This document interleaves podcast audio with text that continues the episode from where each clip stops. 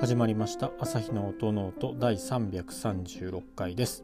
この番組はバイオリン職人が音楽特に弦楽器のことについてあれこれ話すポッドキャストです。皆さんこんにちは。今日も始めていきたいと思います。いつもであれば満月と新月の日に配信ということでやっているんですけれども今日は少しタイミングずれております、えー、というのがこのエピソードなんですけれども展示会のお知らせということで、えー、あの配信をしています。で次の新月まで待ってしまうともう予約が埋まってしまったりとかもうなんか週末とか、まあ、展示会のその当日の予定もう組んじゃってるとか休みの申請出すのは出せないとかっていう可能性もあるので、えー、いつもの配信スケジュールとはずれているんですけれども早い段階での配信となっています。えーあとゲスト会ということで私が所属している関西弦楽器製作者協会の会長岸野大さんをお迎えして、えー、同協会がですね11月と12月に1回ずつ大阪と東京で展示会を行いますのでそちらのイベントについての、え、詳細を伺っています。ぜひ楽しんでいただければと思います。でまあ番組を聞いて面白そうだなとかいうことであれば是非足を運んでですねあの演奏をやられてる方楽器やられてる方は職人さんとお話をしてみたりとかあの興味がないとか興味がなくても言ってほしいんですけどあの楽器弾いてないよという形でも実際ね本物のバイオリンがそこに並んでいてそれを手に取って眺めることができるっていうような貴重な機会だと思いますし職人さんとねお話を聞いたりとかミニコンサートをするイベントもありますのでそういったところ足を運んでいただければなと思います。そんなわけで早速では本編に行ってみたいと思います。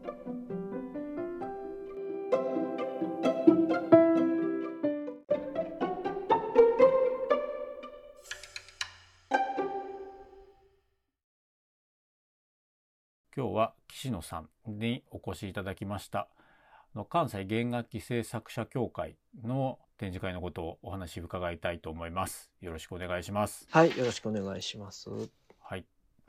お久しぶりです。お久しぶりです。ゴールデンウィークの展示会お疲れ様でした。お疲れ様でした。ありがとうございました。いやいや、私初めてだったんですけど、すごく楽しくやらせていただきました。はい、よかったです。今回も展示会完全予約のやつと、はい。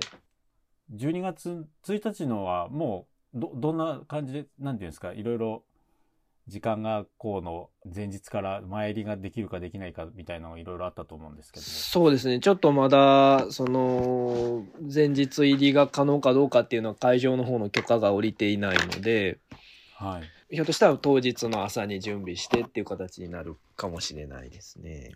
やること自体は OK というかそうですね。そこはもう100%っていう、はい、開催できることはもう間違いなく開催できますので、はい。では、ちょっと皆さん聞いている方、えー、岸野さんって誰だっていうところもあると思うので、簡単にでいいんですけど、もう宣伝も兼ねて、岸野さん、自己紹介お願いしてもよろしいでしょうか？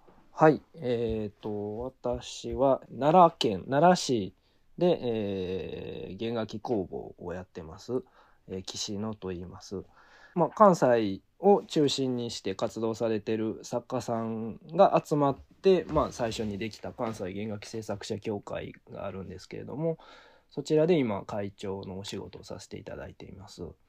でえーと、こちらの協会が、まあ、もう関西にとどまらずですね日本中ですあの海外で活躍されてる、えー、制作者さんも最近は参加していただいて割と規模も大きくなってきてでまあ普段は5月に大阪で一つ大きなイベントとして展示会をさせていただいているんですけれどもこの冬ですねまた大阪と東京で2カ所でちょっとそれぞれ違った形の展示会をさせていただくことになったので、えっと、今回こうやってご紹介いただくことになりました。はいありがとうございます。えっ、ー、と弦騎士の弦楽器工房ということでやられてますよね。はい、そうですねはい。もし奈良県もしくは京都、大阪、和歌山、三重からも来れるんですか？そうですね。あの、三重の方からもまれに来られる方いらっしゃいますね。もう調整修理販売もされてますし制作もされてますもんねはいそうですねもうあの一通り弦楽器のことは何でも対応させていただくという形になってますのですごい。ですいえいえ先先輩ですいやとんでもないです。いやいやいや僕始めたばっかりで全然まだ軌道に乗乗るのか乗らないのかぐらいな感じだから不安しかないんですけど。ききっとそのうちもう忙しくてしょうがなくなると思いますよ。ねなってくれると嬉しいですけれども。はい、ということで関西弦楽器製作者協会の会長もやられていて私同い年なんですけれども。あそうですね。はい。はいですので何かあった場合はもう岸野さんたの頼っていただいて。ありがとうございます。はい。ではどうしましょう？時間時系列的に行っていきましょうか。まず完全予約のそうです、ね、予約制の展示会があはい。りますよね。えっ、それがとこちらが11月の、えー、21日火曜日から、えー、26日日曜日までですね、えー大阪の、えーラ・カンパネラというギャラリーの方をお借りして展示会をさせていただくんですけれどもこちらの展示会あの先ほどからご紹介いただいているように完全予約制という形取らせていただいていまして1枠1時間ですね。1時間の間は、えーそのご予約いただいた方とそのお連れ様だけが会場に入れるという形になりますので、えーバイオリンで10台ぐらいですかね十数台ビオラで、え4台ぐらい、えー楽器が集まってますのでその間、え1時間の間はその楽器を自由にご予約いただいた方たちだけでゆっくり思想していただけるっていう形の展示会になります。はい。今回で3回目でよかったでしたっけ？そうですねですね3回目ですね。これあのコロナのとが始まってたくさんの人がこうごった返してるとっていうことで始まった感じですよね確かね。そうですねそのいつも大阪の、まあ、大きな会場を借りてたくさんお客さんに来ていただいてやっていた展示会っていうのがちょっとコロナの関係で開催できなくなってしまったのでまあそういう、ね、感染対策もしながらできる展示会っていうのを新しく始めてみようということで始まったんですけれども、はい。はい、意外とその静かな環境でゆっくり楽器を見れるっていうのがお客さんにも好評だったのでちょっとそその形は残して続けてやっていこうという形で3回目に今回で3回目になります。はい。どどんな感じなんですか？僕はこれ参加というかね、はいさせていただいたこともなくてなんか僕はすごいいいなと思っていてはいでも緊張するのが要は ひ一組しか来なくて、よね。制作者の方方がねたくさんいるととかえっと制作者の方ももうあの会場にいるのは当番制っていう形にさせてもらってお客さん来られた時に会場にいて対応させていただくのは2人ぐらいですね。なるほどはい。なのでこの曜日はこの制作者が会場にいてまあアテンドさせていただくとかそういう形になるのでもう本当にそんなにこう周り気にすることなくゆっくり見ていただける形になると思います。毎回予約のその枠っていうのははい。どれくらい埋まってるんですか？かなり好評なんですか？えっ、とねこれが毎年なんですけれどもはい展示会が始まる数週間前まではほとんど入らないんですね。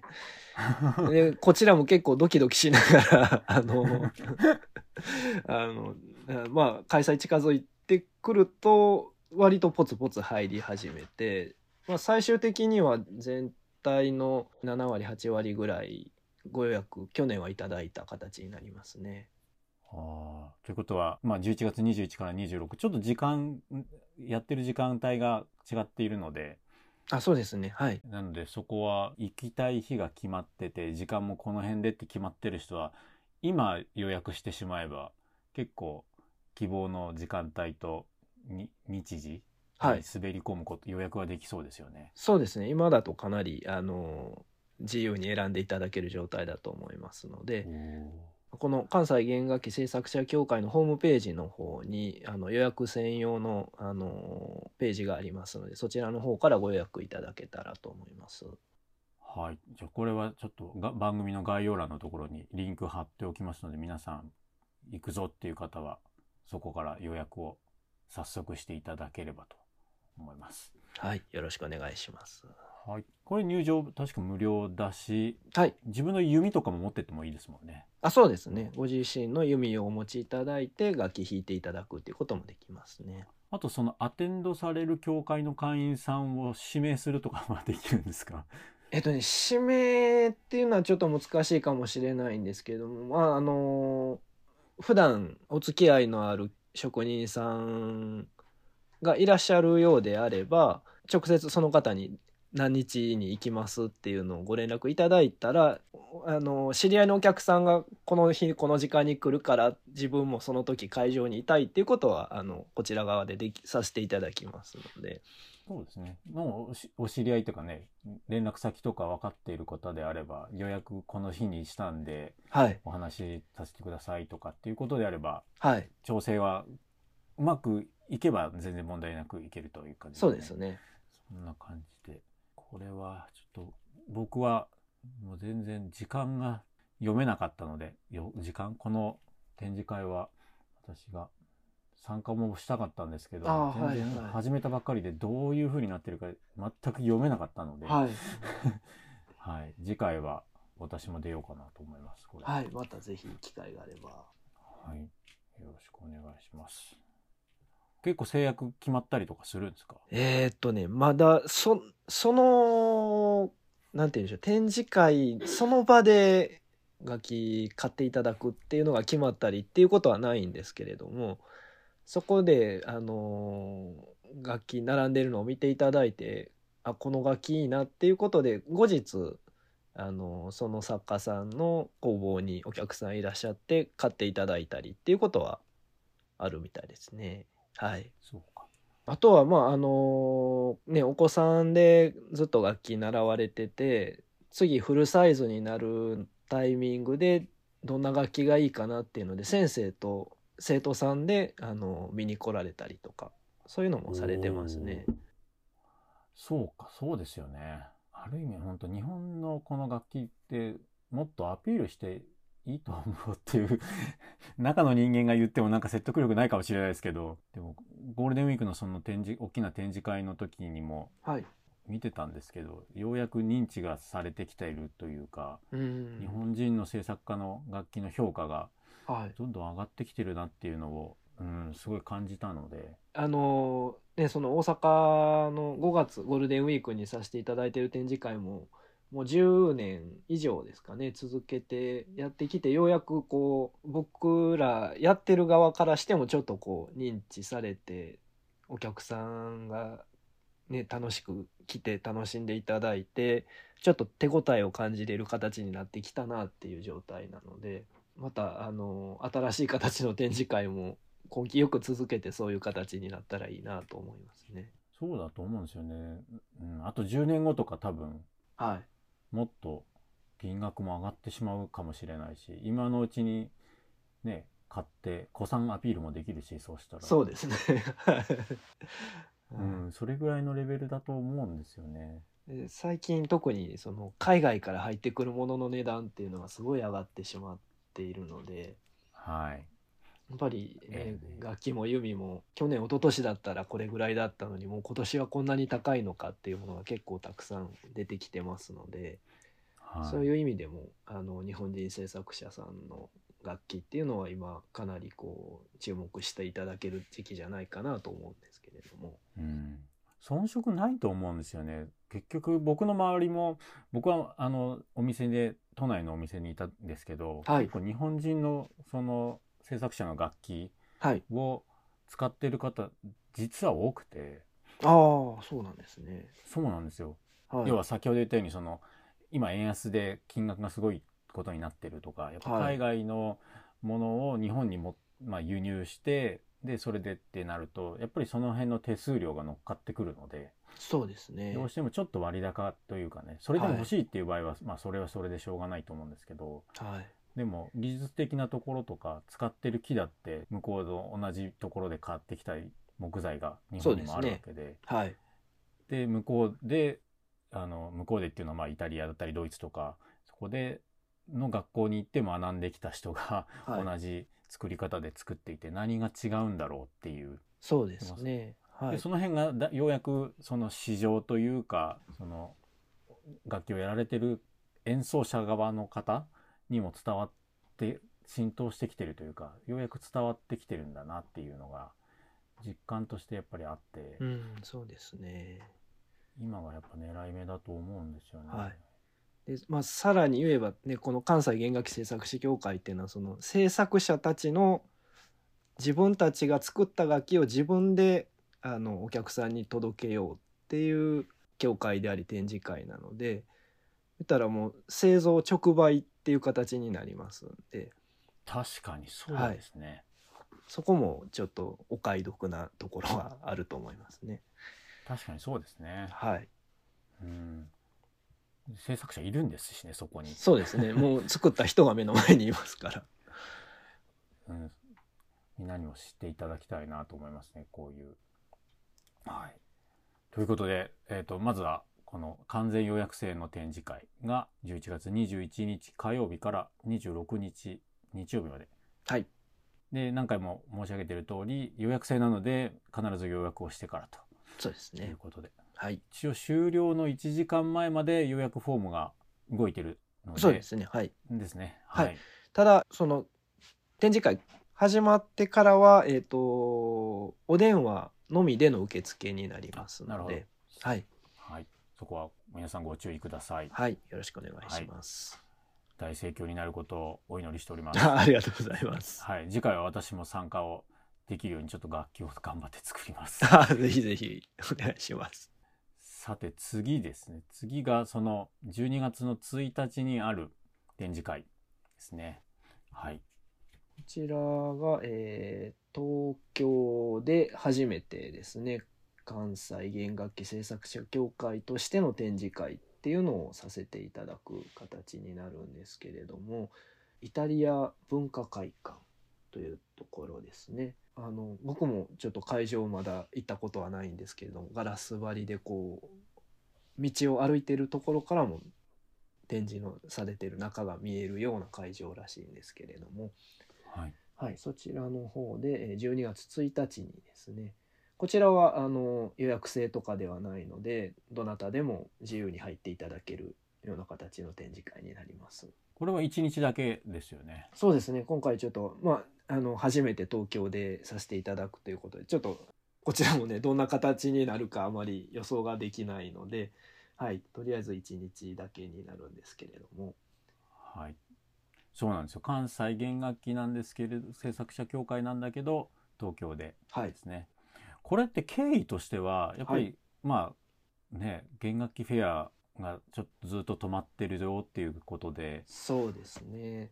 まあちょっとその関西僕たちの協会の中でもやっぱり関東の方でも一度展示会ができたらなっていう声は昔からあったんですけれども、はい。はい、まあなかなかねこうやっぱり初めての場所で新しいイベントをやろうと思うとこう一歩踏み出すのにかなり労力がいるのでなかなかきっかけもなくてまあ始めることできなかったんですけれども弦楽器フェアがまあやっぱり今年も開催されないということでちょっと一回頑張って第1回をやってみようっていう形でさせていただくことになりました。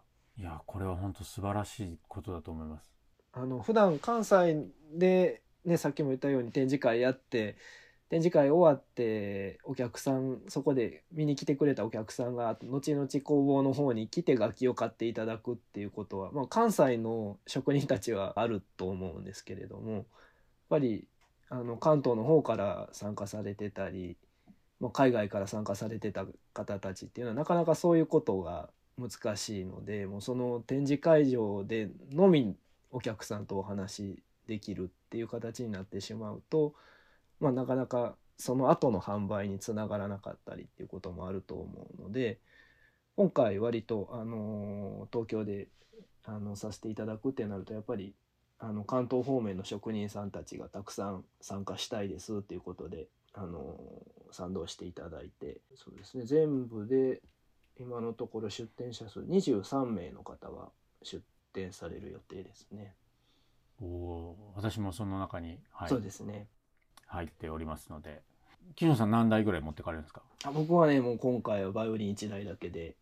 あら。はい。他は全部もう販売済みみたいなそうですね。ちょっと、あの羨ましいいえいえ、会長職が忙しすぎて、楽器を作る時間がなかなかないですね。ねえこれ本当職人あるあるですよねそうですね。やっぱり 独立したての時はね、結構時間があって、こう自分の楽器を作る時間っていうのがたくさん取れてたんですけれども、ちょっとずつね、お客さん来ていただけるようになると、やっぱりメンテナンスだったり修理のお仕事たくさんいただくようになるので、あの、自分の楽器を作る時間がその分削られていきますね。私も今もうバンバン作れる状況だったんなんですけどちょこちょことこう来ていただけてあの教会の方から12月のその展示会は楽器何丁出しますかっていうことで。連絡今作ってるのが間に合えばバイオリン2個持ってきますって言ってたんですけど多分間に合わないです。あれ？あ れあの岸野さんはごあのあの連絡取り合ってたんであれなんですけど1週間僕風邪ひいててあーんまりそうですね。動けなくて。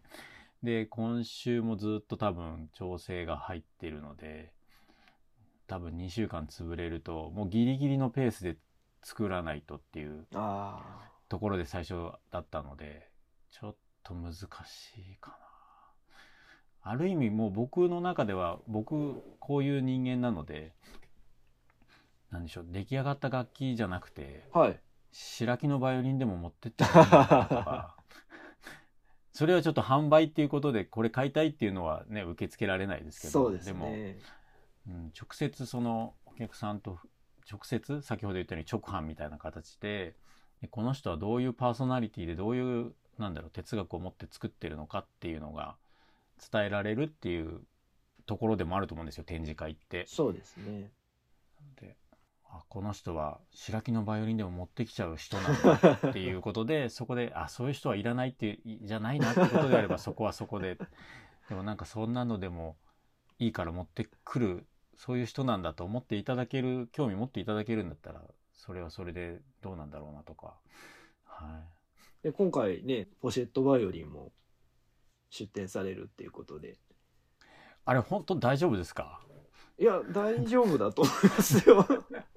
もし NG だったらやっぱり会長は OK って言ったけど、はい。ちょっとその執行部じゃないけどそちらの役員がからいやーちょっとそれはっていう難色が出たらいややってください。多分あの役員はみんな面白がる人たちだと思いますんで、それは本当にありがたい、はい、そうだからちょっと展示会の話とそれちゃいますけどはい、結構いろんな特殊な楽器を作ってる方もいると思うのでああそういうブースがあっても面白いのかなとか。例えばバロック古楽器。ああそうですね。バロックバイオリンバロックのそういう楽器とかはい。そこの軽くブースがあってまあ5丁ぐらいあっても。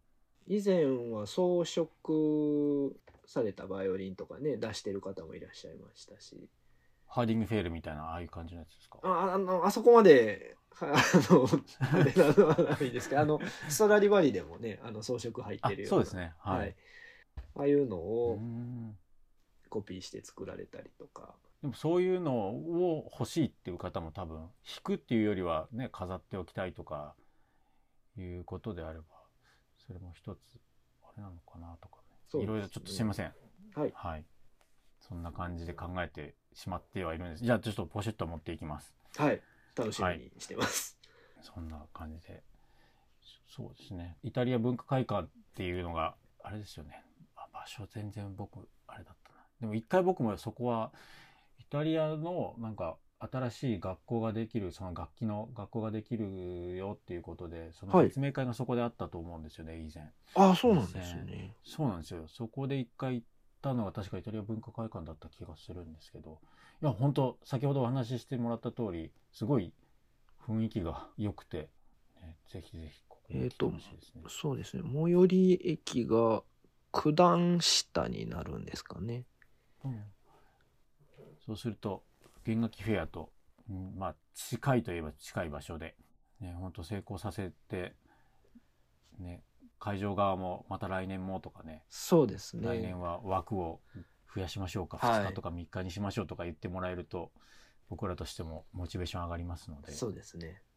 これを聞いてる方はぜひあのお客さんにたくさん来ていただければそれだけまた来年も開催しようかっていう意見も高くなると思いますんで。そうですよね。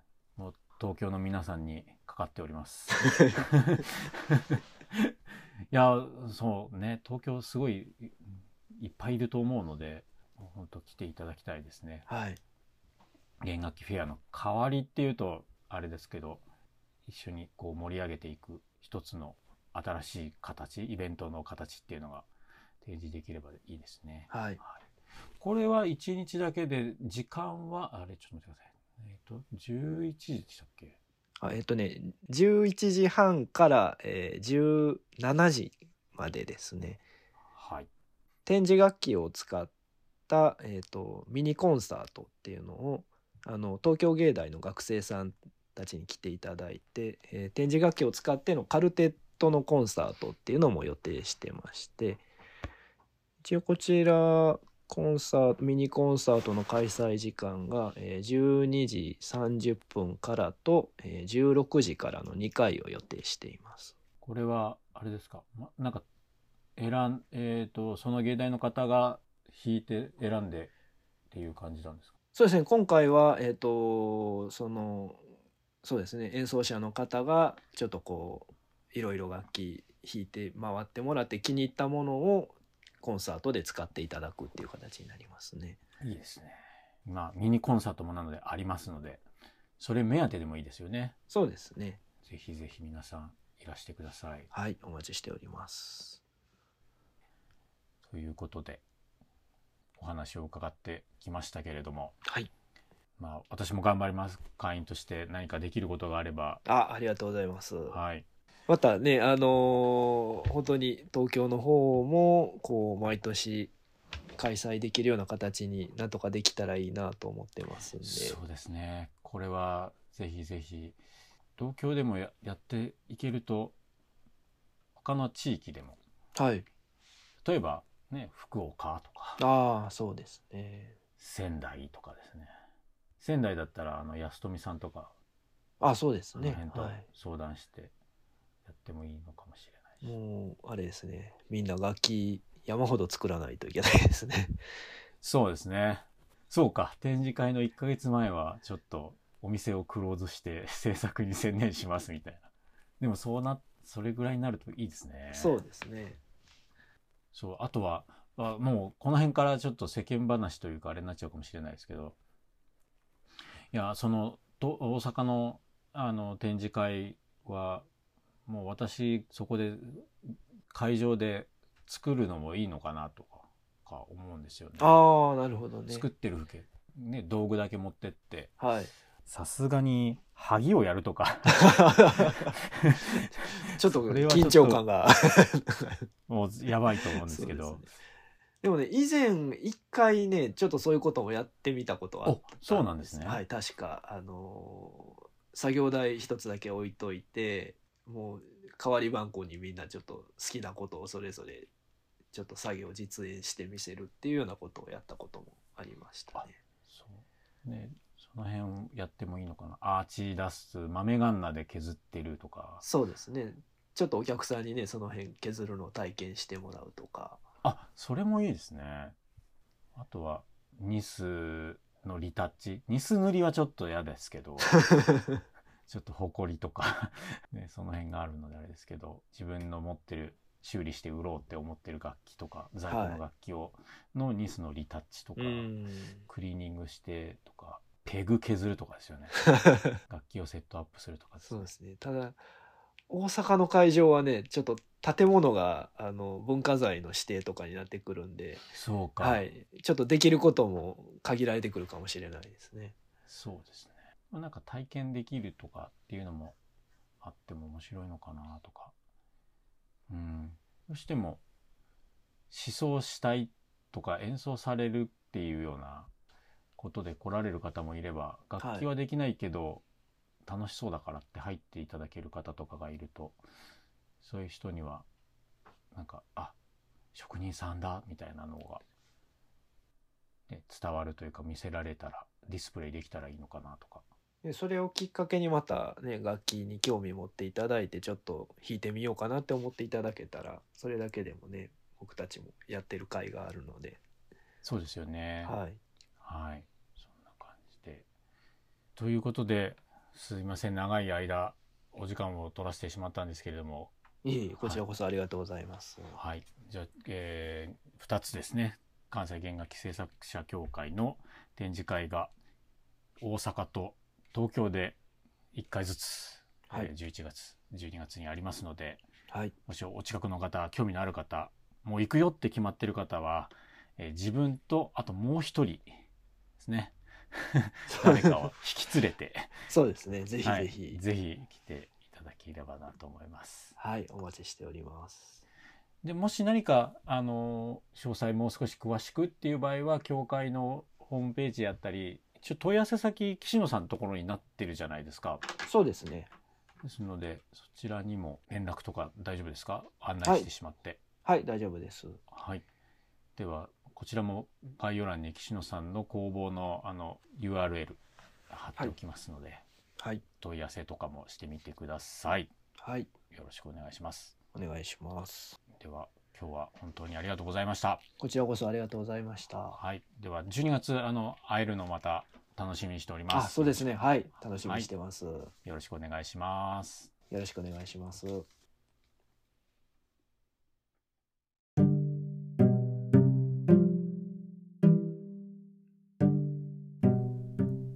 いかがでしたでしょうか？今回はゲストに岸野大さんをお迎えして、えー両イベントですねについていろいろお話を伺ってみました。今後もあの関西弦楽器協制作者協会はですね、えー定期的に展示会を行っていきますので今回残念ながらスケジュール合わないっていうような形で来られなかった人も、えー今後次回次回以降、えー足を運んでいただければなというふうに思います私もそこに、え自信を持って出せる楽器をたくさん作って展示出展していきたいなと思いますのでよろしくお願いします。そんなところで、えー今回はゲスト会、えーとイベントのお知らせをしてみました。次回の配信なんですけど次の新月に、えー間に合うようであればあの配信をしていきます。もしちょっと時間が取れないよとかいう場合は満月の日に、配信をすると思いますのでまたあの次回の配信もお待ちいただければと思います。いつも聞いてくださってる皆さんどうもありがとうございます。また次の配信でお会いしましょう。ありがとうございました。さようなら。